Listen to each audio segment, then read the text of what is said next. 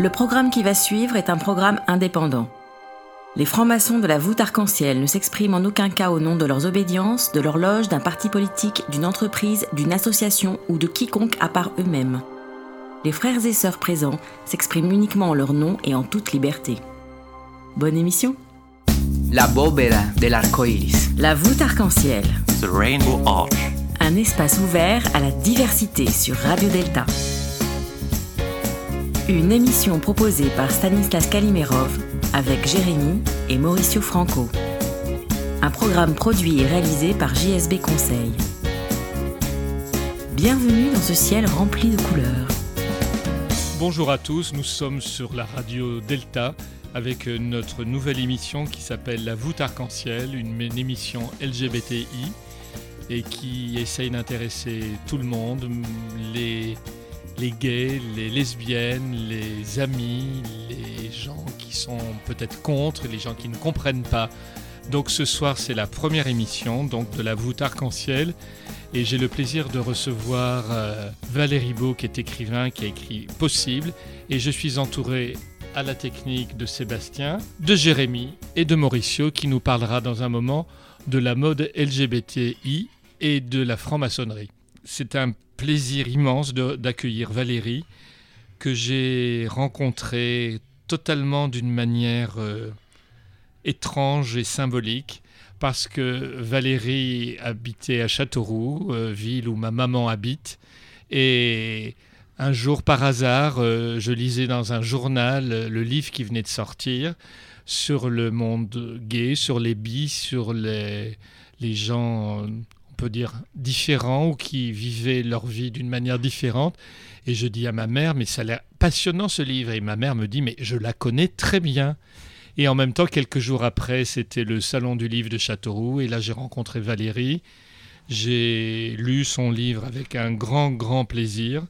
Et en tant que photographe, psychanalyste, je trouvais que son écriture était excessivement visuelle, très imagée, très émouvante. Et c'est surtout, euh, c'est pas un cri, c'est pas un combat, mais c'est une façon de voir très fort une forme de d'amour différente parce que souvent les gens pensent la bisexualité c'est que du sexe et ce qui est beau dans le livre de Valérie c'est qu'elle nous parle d'amour et de relations humaines avec les autres. La voûte arc-en-ciel, l'invité du jour.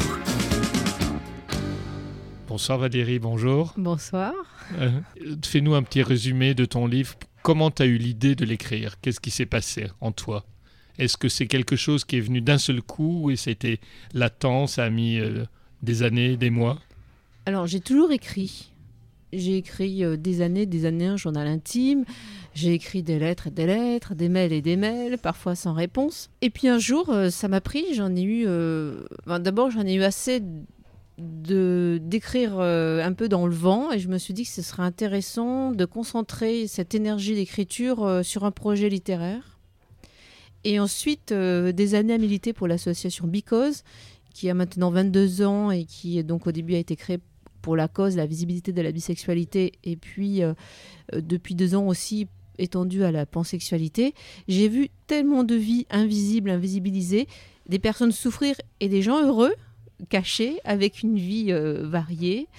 Et moi-même, avec mes propres questionnements, euh, que j'ai passé au fur et à mesure du temps, je me suis dit, mais en fait, il n'y a rien sur nous, il n'y a rien sur ces vies.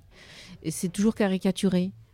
Alors euh, j'ai voulu que ce livre soit porte-voix, on va dire, du- d'une minorité dans la minorité. Et voilà, mettre en visibilité l'amour dans sa diversité. C'est très bien. Explique aux auditeurs qu'est-ce que c'est être pansexuel exactement?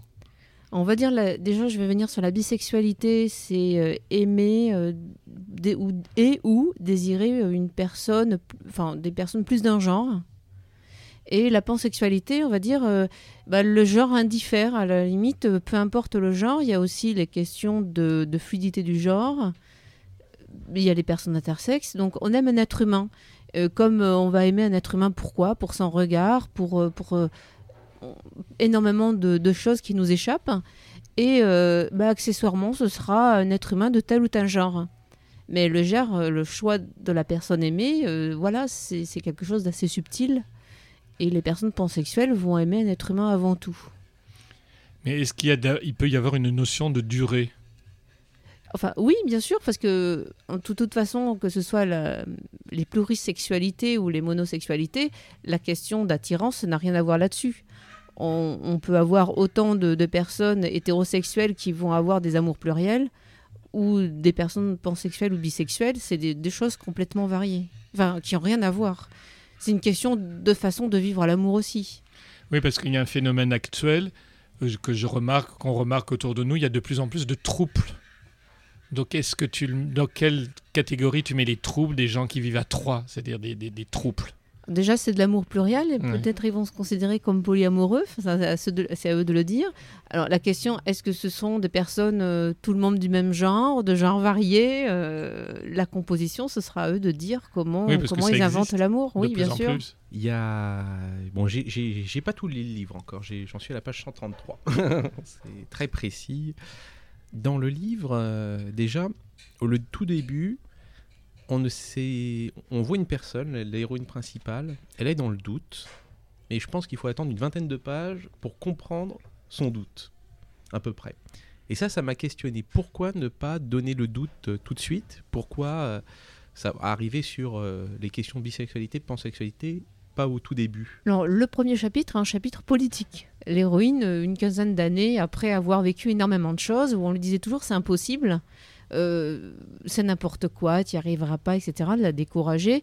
Elle dit c'est pas possible, je dois prendre la prune, je dois raconter, je dois vraiment raconter ce, qui, ce que j'ai vécu. Montrer que c'est possible, justement, et possible au pluriel. Et euh, dans le chapitre 1, c'est- les choses sont dites sans être dites. Ce qui fait qu'il y a aussi politiquement différentes minorités et les personnes qui ont envie une différence qui s'y reconnaissent et qui sont très émues. Et ensuite, le livre démarre, euh, elle est sur cette plage-là. Et euh, voilà, euh, sans raconter, euh, sans dévoiler euh, la narration, ce qui se passe, c'est une femme qui est mariée, qui a deux enfants, et elle rencontre une femme. Et là, les questionnements, euh, qu'est-ce qu'on fait avec ça? Qu'est-ce qu'on fait? Est-ce que je suis amoureuse? Est-ce que j'aime encore mon mari? Euh, Comment vivre? Comment inventer sa vie? Et elle se retrouve face euh, bah, à des retours, on va dire, enfin normatifs et aussi face à des stéréotypes. Et, elle va déverrouiller les, choses les unes après les autres. Oui, parce que ça se passe très mal dans la famille. Le mari le prend très très mal, ne veut pas comprendre absolument rien et reste comme ça dans, un, dans un- une colère même, un Oui. refus. Alors, je, je devais raconter ça. J'ai donc après le livre euh, barre av- avec énormément d'inventions, mais je suis partie de, de tellement de témoignages, de tellement de personnes, hommes ou femmes. Alors, j'ai choisi une héroïne parce que le fait d'être une femme, certainement, j'avais envie de parler du fait d'être une femme, et c'est une féministe aussi, Aurore.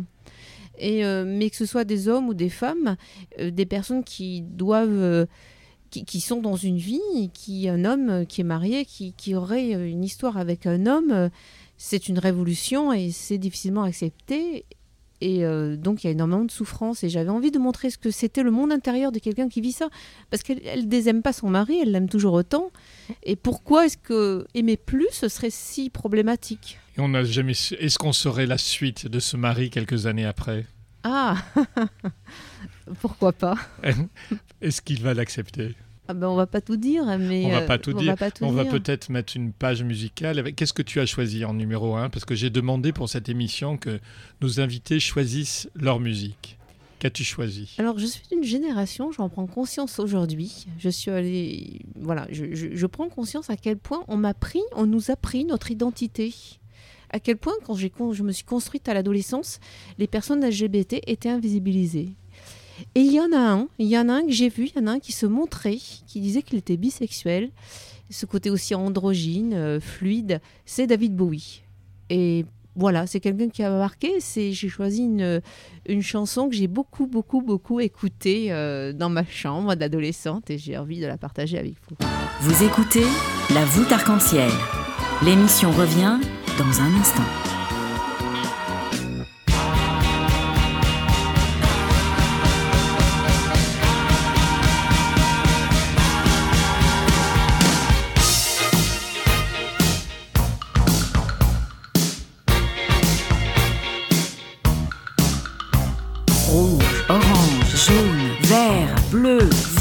La voûte arc-en-ciel, l'émission qui taille sa pierre en couleur sur Radio Delta.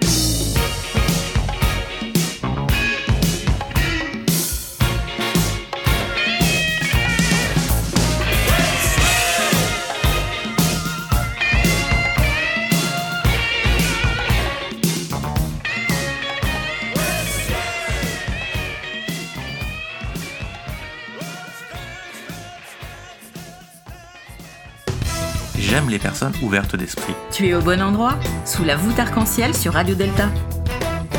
Oh, merci Valérie, vraiment pour cette voyage. David Bowie avec Let's Dance, c'est vraiment parfait pour commencer cette émission de la voûte arc-en-ciel. Vraiment un voyage euh, androgyne, totalement dynamique euh, comme ton, tes personnages. Et ce qu'il y a d'intéressant, donc, c'est ce que je disais tout à l'heure en début d'émission, c'est que tu es excessivement visuel. C'est-à-dire que quand on lit ton livre, on a les couleurs, on a les sensations, on a les formes, on a les... tu as un don de la description extraordinaire. Donc, si tu peux nous lire euh, le début, un petit passage court d'un extrait de ton livre. Déjà, j'ai envie de vous parler aussi d'une tournée que l'on a créée avec Christophe Madrol Ah et, oui, avec des et chanteurs. ouais. Augustin Voilà. Abran. Et j'ai choisi un, morceau, vous verrez, euh, de Christophe Madrol. Et donc, tout ça pour vous dire que dans, dans ce spectacle-là, euh, on a choisi des, passages parce qu'en fait, mon texte, euh, qui est politique et poétique, c'est comme ça que je le définirais, fait écho aux chansons de Christophe. Et donc, c'est un côté militant de, de mettre en visibilité. Alors, le spectacle commence ainsi. Donc c'est silence. Ce jour-là, sur cette plage-là, je ne la vois pas venir. Elle arrive comme ça sans prévenir. Elle n'est pas arrivée peu à peu marchant sur le, rivage? Non, elle n'était pas là. Et d'un coup elle est là, à portée de vue, telle une apparition, et je crois son regard radieux. J'y reconnais la flamme de la vie, l'incandescence.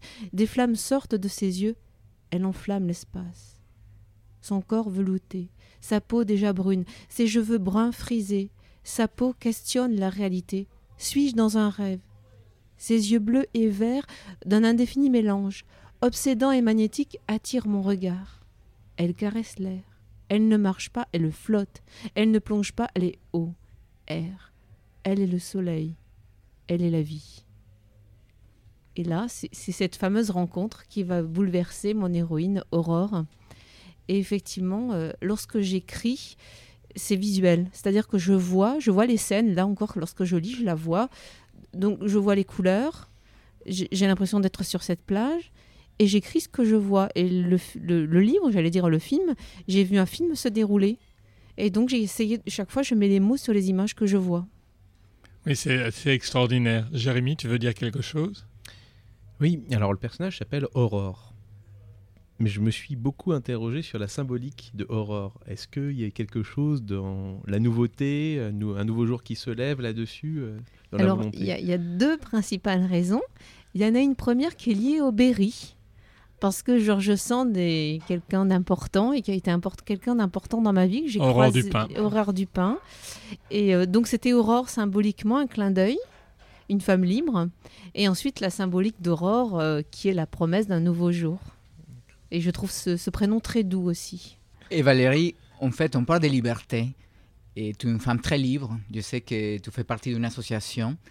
Est-ce que cette association, toutes les expériences, toutes les personnes que tu as vues dans l'association t'ont un peu inspiré pour ton livre? Alors, j'ai tenu à une époque l'infoline de Because, c'est-à-dire que les personnes qui pouvaient être en difficulté, où j'ai été euh, à accueillir des personnes, comme je disais au début, euh, j'ai tellement entendu de vie, des choses qui se recoupent, des mêmes schémas. Personne, par exemple, mariée, déjà une vie, et, mais je suis comme ça et je fais pas exprès, j'ai besoin de le vivre parce que si les personnes sont fermées dans une vie, on va dire, hétéronormative ou normative, euh, et à un moment ont besoin de connaître, de, de savoir, de vivre. Et, euh, et je trouvais, euh, j'ai découvert aussi, j'ai vécu moi-même la biphobie sans m'en rendre compte. C'est-à-dire quand on vous dit euh, oh mais ça te passera, tu sais pas ce que tu veux, euh, oh mais quand même il faudrait que tu choisisses, euh, c'est les hommes ou les femmes, enfin tu sais pas ce que tu veux.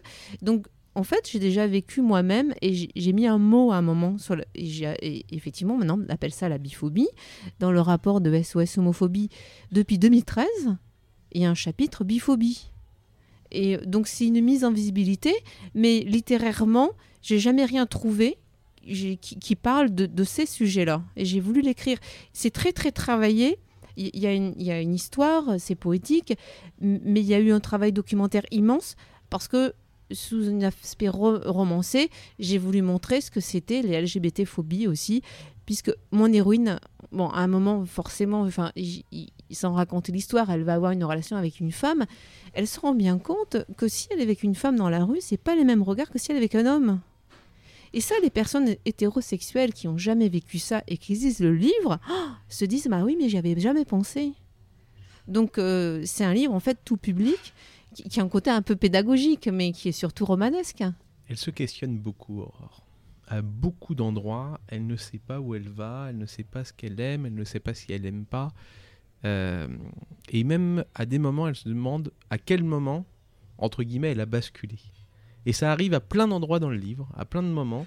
Est-ce que c'est ce moment-là? Est-ce que c'est ce moment-là? Voilà. C'est quel moment? À quel moment a-t-elle basculé? Après, on voit un petit peu qu'elle parle aussi de son passé euh, avant d'être mariée, avant d'avoir deux enfants. Et elle avait peut-être déjà basculé dans son passé. Quel est le moment? Euh, moi, c'est une question qui me fascine. Quand les choses ont commencé, euh, même une histoire, est-ce que ça a commencé au premier regard? Est-ce que, est-ce que ça a... Enfin, tout me questionne dans la vie euh, sur les hasards, etc. Et euh, bon, déjà, ça vient comme une poésie. C'est une ritournelle où elle dit, enfin, voilà, ça a été assez apprécié. Ça s'est imposé à moi de toute façon. Alors peut-être tout a commencé là. c'est à quel moment, des fois, est-ce qu'on tombe amoureux Est-ce que euh, est-ce que c'est un regard qui va changer une vie? Est-ce que c'est une voix?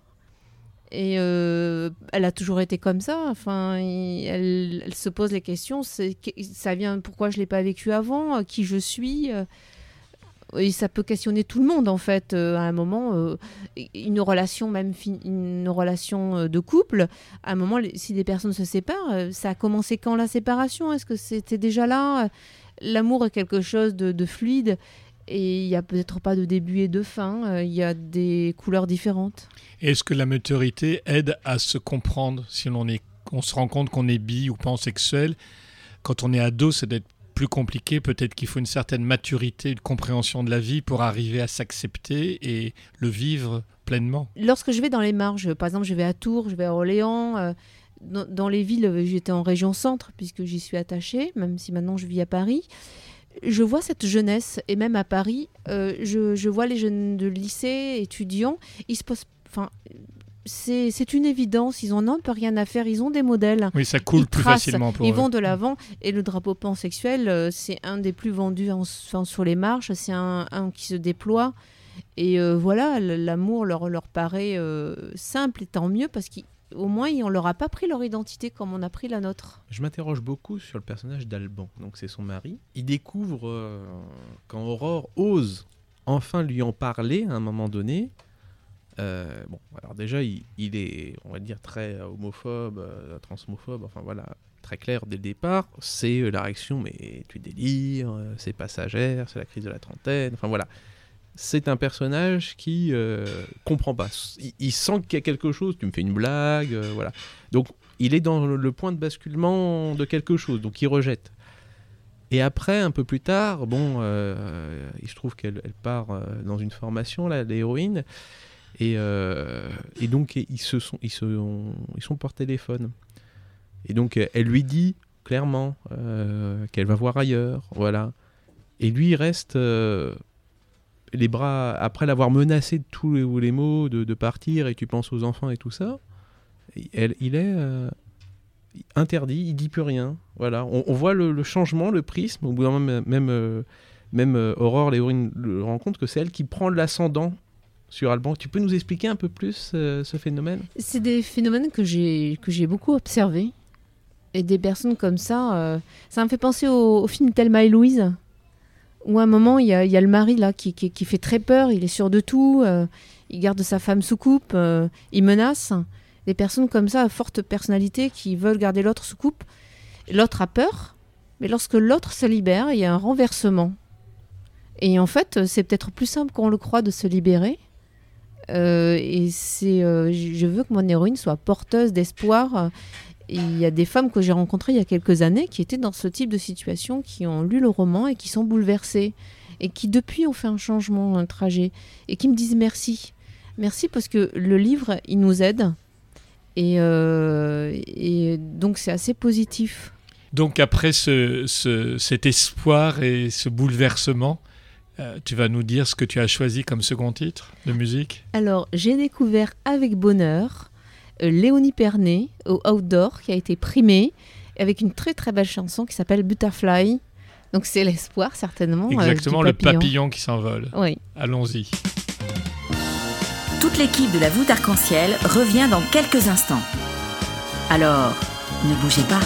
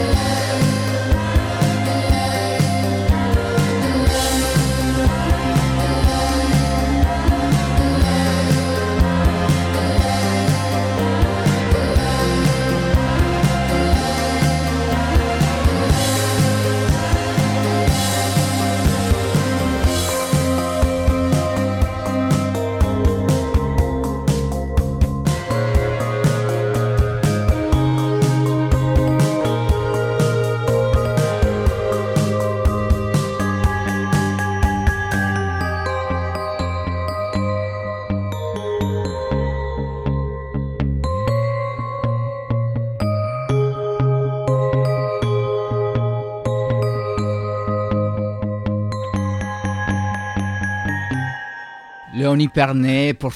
c'est vraiment excellent. On est vraiment dans les- tout l'esprit LGBT, vraiment butterfly, plein couleurs, plein voyage, plein lumière. C'est vraiment la personne qu'il faut pour, pour cette émission. Merci beaucoup Valérie à nouveau. hein. Retrouvez la voûte arc-en-ciel en podcast sur deltaradio.fr. Et je rappelle que vous êtes toujours en direct dans l'émission La voûte arc-en-ciel sur Radio Delta. Nous sommes à l'équinoxe, dans le Marais, dans cet édifice moyenâgeux entouré de pierres de taille, avec cette scène et toute cette ambiance euh, magique où il s'est passé beaucoup de choses dans ce lieu. Et nous recevons donc toujours euh, Valérie Beau pour son livre Impossible, Non, possible. Euh, J'ai fait un lapsus, possible avec un S. Et, et toujours avec Jérémy, Mauricio et, et Sébastien, la réalisation.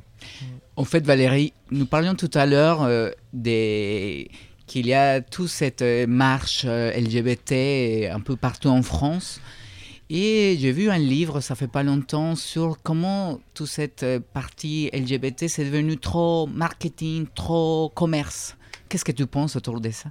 Bon, effectivement, on peut dénoncer du pinkwashing, ce qu'on appelle ça, ou des sociétés qui veulent se mettre le drapeau LGBT pour attirer une nouvelle clientèle, se montrer moderne. Bon, si ça peut faire avancer la société et mettre du euh, rainbow flag partout, euh, voilà, maintenant il faut être vigilant lorsqu'on fait des marches, que les sociétés qui euh, participent ou qui cofinancent aient elles-mêmes une politique de prévention auprès des personnes LGBT et ne laissent pas des agressions se faire et agissent positivement pour faire avancer la société et l'égalité des droits. Donc il faut rester vigilant, bien entendu. Si c'est pour une fois par an euh, avoir un parfum ou une marque d'habits ou je ne sais pas quoi avec des couleurs, euh, on a de quoi s'agacer quand même. Je reviens à l'ouvrage euh, et à ce personnage d'Alban qui me questionne beaucoup. Euh, Tu es amoureux d'Alban, Jérémy Pas vraiment. non, pas vraiment. Euh, simplement, il dit à un moment donné, ils sont au téléphone euh, et lui dit Aurore, euh, je ne te reconnais plus, bonne soirée, euh, voilà, ou quelque chose dans, dans le genre. Alors, euh, sur la, question de reconnaissance, alors nous qui sommes maçons, ça nous parle beaucoup, énormément, que, cette, que cette phrase. Et donc, je l'interroge, et en plus, ce côté détachement, bon, bah, voilà, t'as parlé avec les enfants, je te reconnais plus, mais bonne soirée quand même, et à bientôt. Est-ce que tu peux nous commenter un petit peu ce passage, ce, ce moment Bah, Allemand se réfugie dans une politesse vide. Et euh, voilà, parce qu'il est bien élevé, parce qu'il euh, a une certaine courtoisie.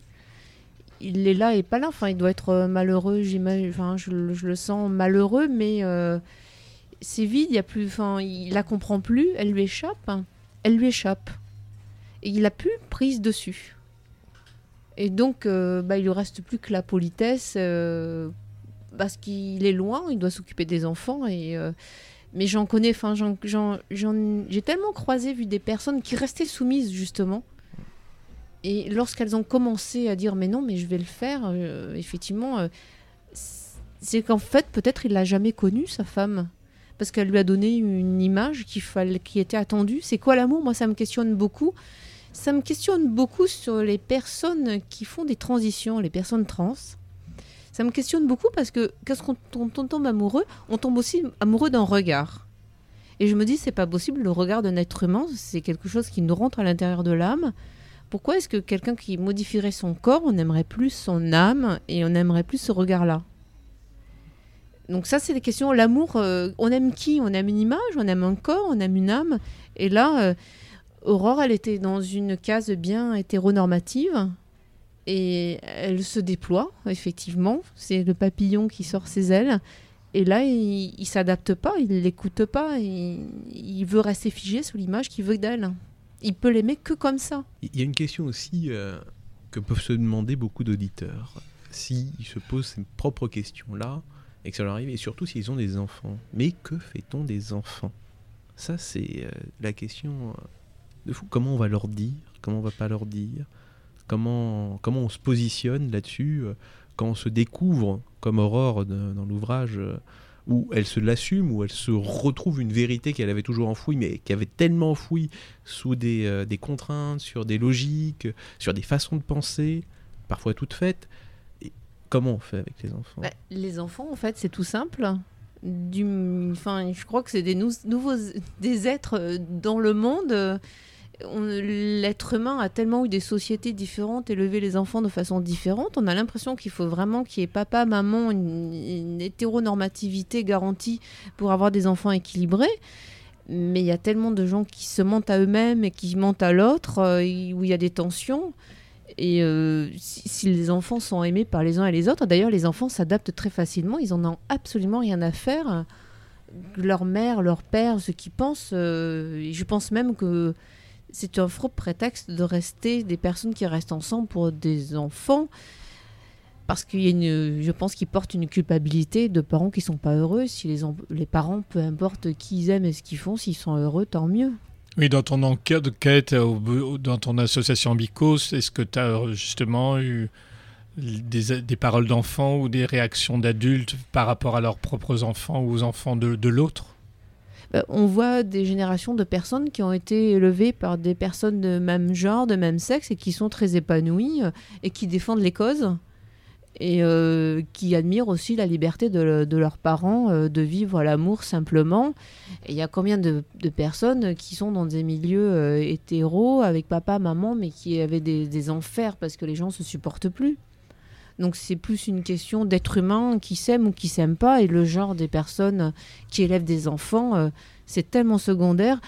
Alors après, euh, il faut le il faut et puis même dans la société, heureusement ça évolue. Et puis d'ailleurs, on défend des droits, la PMA pour toutes. C'est quand même, euh, il est temps, on attend, il faut, faut que la société bouge. Oui, là, ça va bouger. C'est en très bonne voie, a priori. Oui, tout à fait. Enfin, Est-ce que, est que le futur, euh, c'est vraiment euh, les, parler des non-genres? Oublier la maman, les papas, vraiment arrêter ça. Quand on parle d'amour, on ne parle pas de, du genre. On parle simplement des sentiments, de quelque chose hors un genre. Est-ce que le futur, c'est peut- le futur, c'est laisser du côté un peu l'histoire du, genre? Alors je l'espère. Et euh, je découvre aussi à quel point le corps est politique. Je suis en train de lire euh, le livre de Paul P. Preciado sur les questions euh, de genre, un appartement sur Uranus.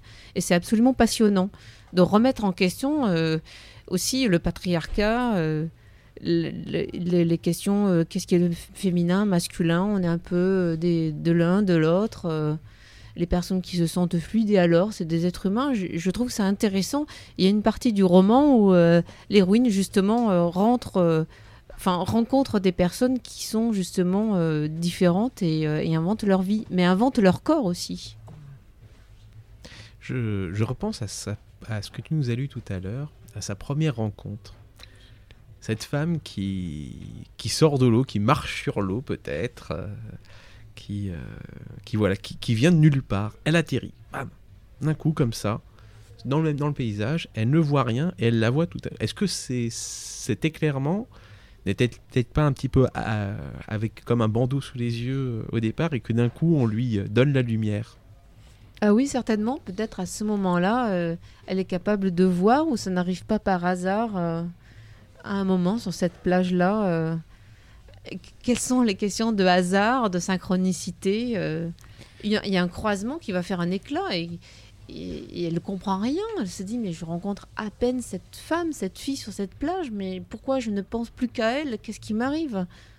C'est une renaissance, comme un peu, euh, justement, le, le clin d'œil à, à la maçonnerie, où lorsqu'on rentre en maçonnerie, c'est une seconde naissance, on passe à une autre vie. C'est un peu pareil dans ton histoire. Ben oui, c'est exactement ça. Et puis, il a fallu, il fallait un éclat pour un questionnement intérieur profond.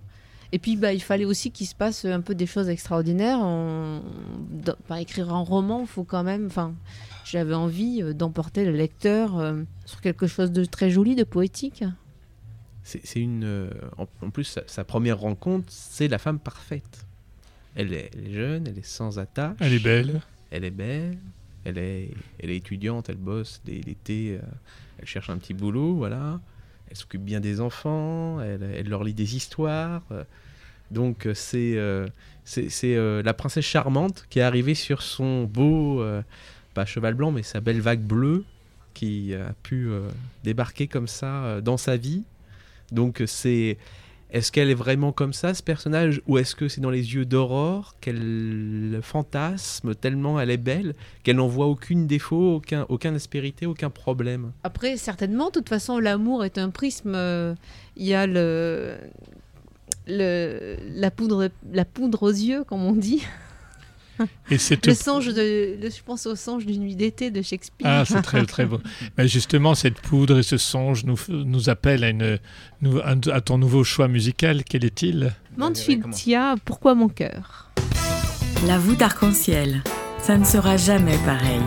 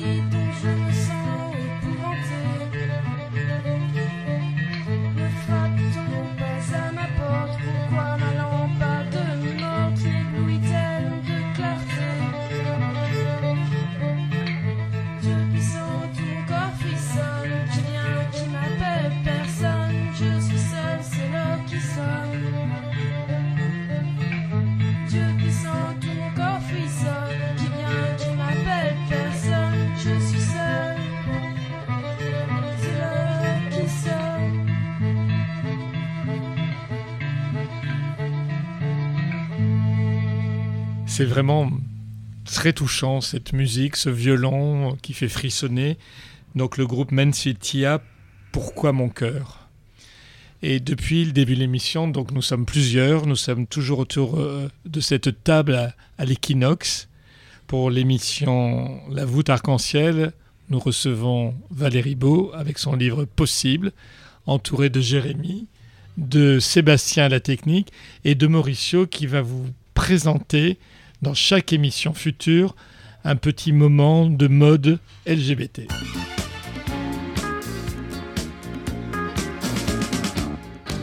Alors, bon, depuis le début, vous avez écouté un peu mon, mon accent, évidemment, ça passe pas inaperçu. Et voilà, dans la voûte arc-en-ciel, euh, nous, nous allons parler d'esthétique, des vêtements, des sociétés, des rituels et surtout, surtout des diversités. Aujourd'hui, je vous parlerai des gants. Alors, les premiers gants sont souvent rudimentaires. Ils ressemblent à des moufles. On a cependant retrouvé des gants comme ceux qu'on porte aujourd'hui dans la tombe de Toutankhamon. Très intéressant. Alors, les premiers personnages à porter des gants à cinq doigts sont les ecclésiastiques, hommes de lettres et raffinés. Au Moyen Âge, ils ont une valeur symbolique. On jette son gant quand on veut faire un duel. On se dégante devant un supérieur. Les gants métal protègent lors des guerres. Avant le XIIe siècle, les évêques et les cardinaux dans la liturgie catholique étaient les seuls admis au privilège du port des gants blancs, les petits clins d'œil euh, à la maçonnerie évidemment, symbole de pureté. Dès la Renaissance au XVIIIe, on ne sort jamais sans ces gants. Pourquoi? Parce que premièrement, on veut cacher ses mains sales. Je vous rappelle qu'à cette époque-là, on ne prend pas des bains car on croit que l'eau véhicule les maladies Et doucement, à certaines époques, la mode veut qu'on cache son corps. Rien n'est montré, tout est suggéré. Évidemment, ça change. Cet accessoire vestimentaire est utilisé dans de nombreux, dans de nombreux proverbes et métaphores. Sous l'ancien- sous- régime, j'étais élégant signifiait pour un noble défier quelqu'un en duel. Le relevé, c'était accepter la provocation. Au 19e jusqu'au dans les années 1940, on continue à porter des gants courts lorsqu'on sort et des longs, des longs gants en soie les soirs. Évidemment, on parle que des familles bourgeoises. Aujourd'hui, ils sont surtout une fonction utilitaire. Pendant l'hiver, quand on fait du jardinage, etc. Bon, je voulais réfléchir. C'est quoi votre ressenti quand vous portez les gants blancs pendant la tenue? Est-ce qu'il y a un avant et un après? L'acte de s'éganter permet de passer d'un état à un autre, d'un monde profane à un monde symbolique, caractérisé par la liberté, l'égalité et la fraternité. Mais pourquoi offrir des gants blancs Pour montrer qu'un maçon ne doit jamais tromper ses mains dans les, dans les eaux du vice? Ils sont les symboles de l'admission dans les temples de la vertu. Les gants peuvent être considérés comme les compléments inconditionnels du tablier dans la tenue maçonnique. Tous deux ont la même signification liée à la purification. Les tabliers se réfèrent au corps pur et les gants aux mains propres. Voici l'histoire des gants, parce qu'évidemment l'habillement a toujours une signification. Retrouvez la voûte arc-en-ciel en podcast sur deltaradio.fr. Et donc, dans- toujours dans tes descriptions, effectivement, les vêtements sont importants. Il y a plein de passages du livre où, où tu décris euh, comment ils se voient, comment ils se déshabillent, quelle est la fonction du vêtement qu'ils mettent, qu'ils enlèvent. Et c'est aussi, symbolique, mettre et enlever des vêtements, se couvrir, c'est découvrir. Et c'est très important à la vie quotidienne de la femme Valérie. Ah, oui. je me suis beaucoup libérée au niveau de l'habillement. Et euh, je me sens capable de mettre de tout aujourd'hui. Et euh, j'ai une passion pour les friperies. Alors, j'adore entrer dans une friperie. Et euh, je, je prends les choses les plus improbables qu'à une époque j'aurais jamais mises. Et je les prends j'essaie pour voir. Et je suis assez surprise. En fait, les choses que je n'aurais pas osé mettre, ce sont aujourd'hui pratiquement les choses que je préfère. Donc c'est toute une découverte beaucoup à Paris. Donc ce livre a été une renaissance pour l'écrivain aussi. Oui, mais il a ouvert la voie. C'est mon premier bébé de papier. Et euh, c'est toute une aventure de gestation qui a duré trois ans, avec euh, aussi euh, beaucoup de lectures, de relectures. euh, essayer de la, la mijoter. J'ai essayé de, de le condenser, enfin d'enlever le superflu pour regarder, j'espère, la substantifique moelle. Très intéressant. Donc ton enfant a 3 ans, donc il va grandir, il va peut-être avoir 5 ans un jour et puis 7 ans. Exactement. Mais là, il est né, en fait, il est né au mois de mars. Parce que avant, c'était toute la gestation. Donc là, il fait sa vie, on a coupé le cordon. Est-ce que ce livre va avoir un petit frère? Alors oui, parce que il y, a- il y, a- il y en a d'autres en, en préparation.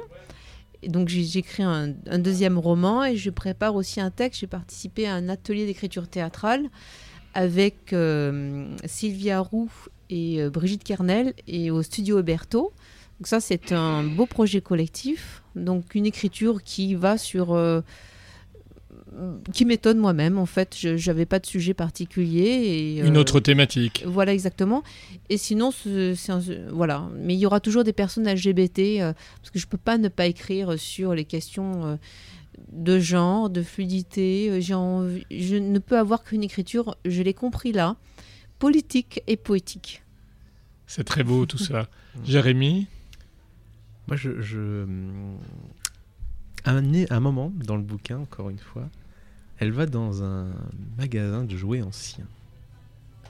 Alors, pourquoi ce magasin de jouets anciens? Pourquoi euh, elle va pas acheter des petits objets n'importe où? Pourquoi aller pour, euh, donner des cadeaux à ses enfants? Elle dit que finalement, c'est peut-être même pas pour ses enfants, c'est peut-être pour elle qu'elle fait ces petits cadeaux. Pourquoi ce passage à ce moment-là? Parce que je suis allée à Paris, je suis une amoureuse de Paris. Et je suis amoureuse des, lieux surprises et des petits, lieux qui restent comme ça. Il faut se dire que l'écrivaine est aussi archiviste et qu'elle aime les voyages dans le temps. Elle, avait envie de poésie dans les objets. Et c'est un, un paragraphe, c'est une page, mais qui m'a demandé. Enfin, tout est inventé. Et j'ai inventé des mots, j'ai inventé des jeux. Et je me suis même moi-même pris au, jeu. Et, effectivement, mon expérience d'avoir des enfants, euh, parfois on se demande si, si c'est pas les parents qui ont plus envie des jeux. Voilà, ça, je me ça m'a amusé. Et euh, combien de papas qui ont envie de jouer au train ou ce genre de choses. Des fois, c'est des frustrations qu'on qu'on réalise, du coup qu'on réalise. Mais là, c'est le personnage aussi, il est beau. Enfin, je l'ai beaucoup réécrit, réfléchi. Le, le- la personne qui accueille, euh, voilà, moi, elle me fait rêver. En fait, je me suis fait rêver d'un lieu incroyable. Et ce rêve va continuer avec ton choix musical? Oui, alors là, avec Christophe Madrol, justement, qui est militant auprès de Because, très très important, Christophe Madrol est le premier chanteur en France à faire son coming out pansexuel en 2012. Et c'est avec lui que part la tournée des possibles. Et, Christ- Augustin Abran, mais ce sont les textes de Christophe Madrol qui chante ici We Are. Rouge, orange, jaune, vert, bleu, violet. La voûte arc-en-ciel. L'émission qui taille sa pierre en couleur sur Radio Delta. La voûte arc-en-ciel. La première émission LGBT sur Radio Delta. Hey you, are we crazy to you?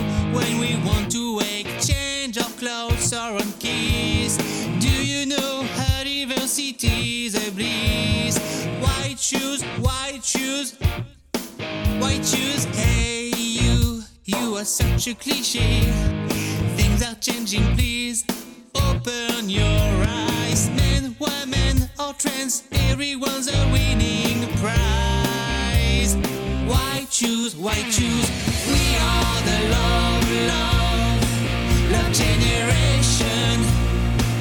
The best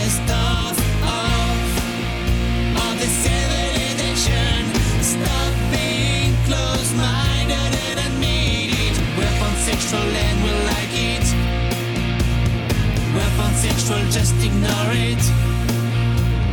Hey you, why are you so interested to know who does who and how? Maybe you want details and the manual. White shoes, white shoes, white shoes. Hey you, don't hate us, don't let frustration win. You know no one will for being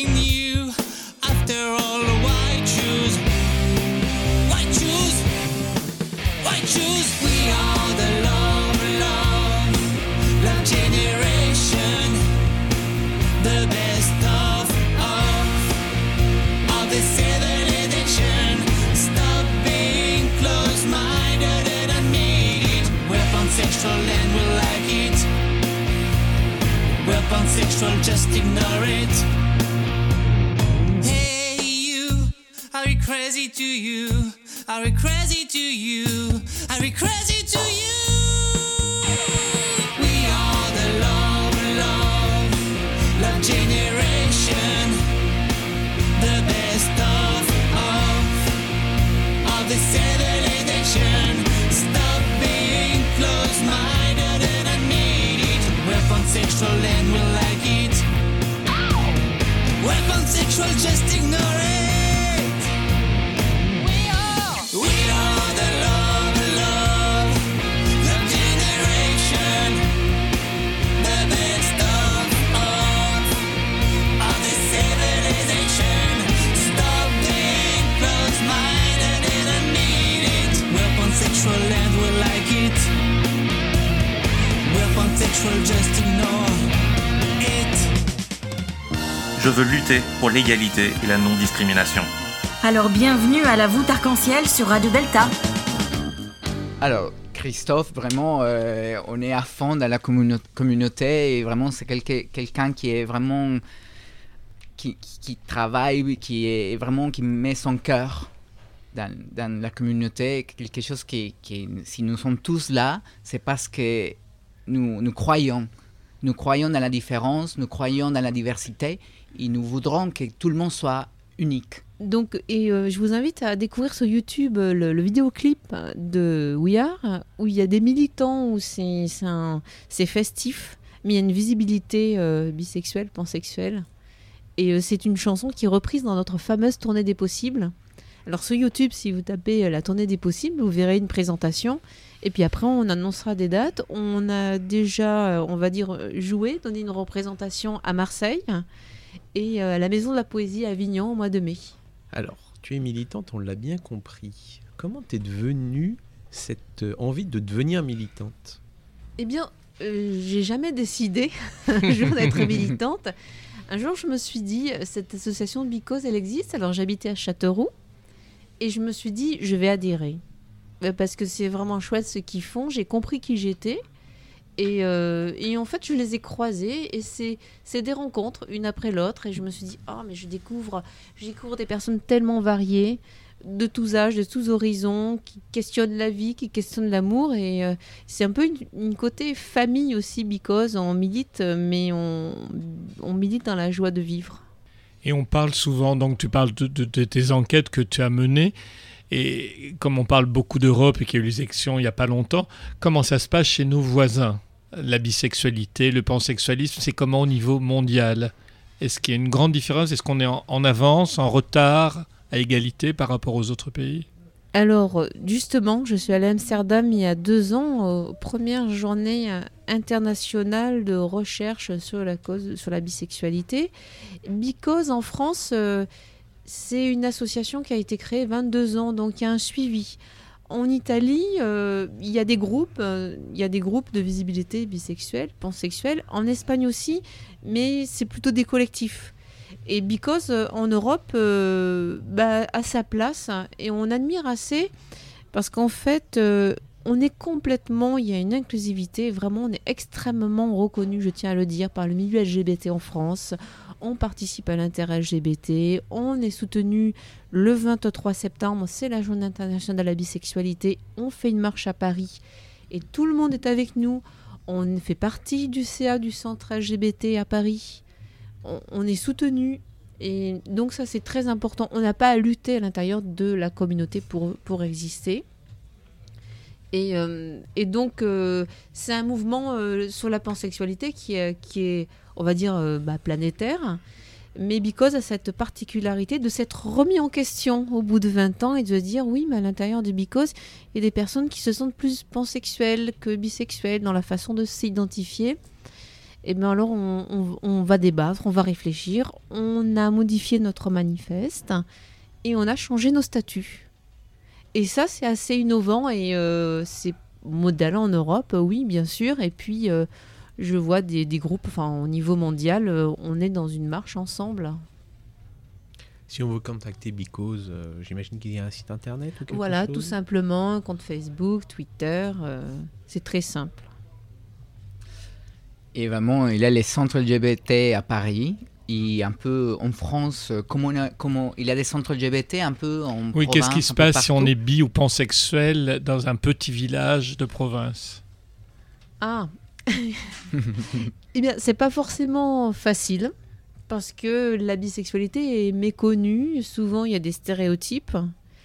Mais je vois que la jeunesse, quand même, c'est très simple. Je, suis assez optimiste sur les nouvelles générations. Enfin, je l'espère que la société euh, va s'ouvrir, ça va être simple. Pour beaucoup de personnes, c'est une non-question de s'identifier. On est comme on est, et tant mieux. On n'a pas à se justifier. euh, ce serait que c'est quand même pénible. Il faudrait qu'on arrête d'imaginer que toute personne, par défaut, est un réglage hétérosexuel. Qu'est-ce que l'on en sait de la vie des personnes? Pourquoi est-ce qu'on varierait pas? Non, euh, on, penserait qu'on est homosexuel ou hétérosexuel, et puis un jour, c'est une rencontre qui nous fait tout remettre en question. J'ai rencontré beaucoup de personnes comme ça qui disent Ah, mais j'aurais jamais cru aimer une femme. Et puis, c'est un être humain comme ça qui vous bouleverse, et je trouve ça très beau d'être d'être ouvert sur la vie. C'était donc la première émission de la voûte arc-en-ciel sur Radio Delta, en espérant que tous nos éditeurs ont, ont apprécié cela. J'étais entouré de Jérémy, de Mauricio, c'était l'Alex Taylor de, de contemporain et de Sébastien la réalisation. Et donc pour finir, moi je vous invite à écouter une chanson italienne, Senza un perché de Nada. Et Senza un perché per- parce que ben on en a un peu rien à faire du pourquoi aimons tel que nous sommes. Merci. Merci, tous. Merci. À très bientôt. Retrouvez-nous en podcast sur deltaradio.fr.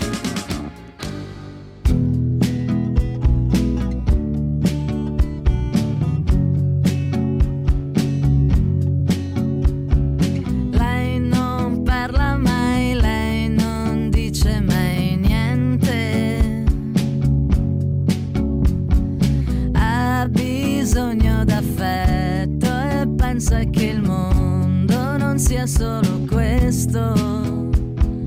Non c'è niente di meglio che stare ferma dentro uno specchio come è giusto che sia quando la sua testa va giù.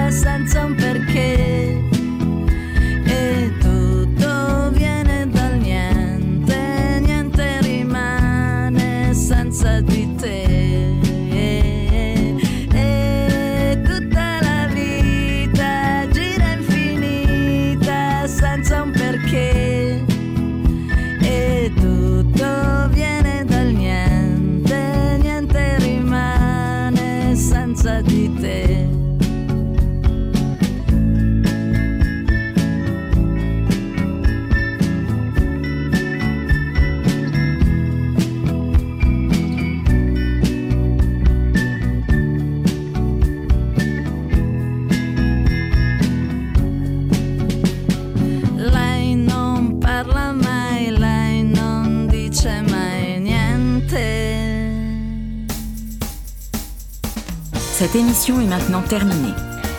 Mais la voûte arc-en-ciel ne s'arrêtera jamais de briller pour vous. Retrouvez l'ensemble de nos podcasts sur deltaradio.fr.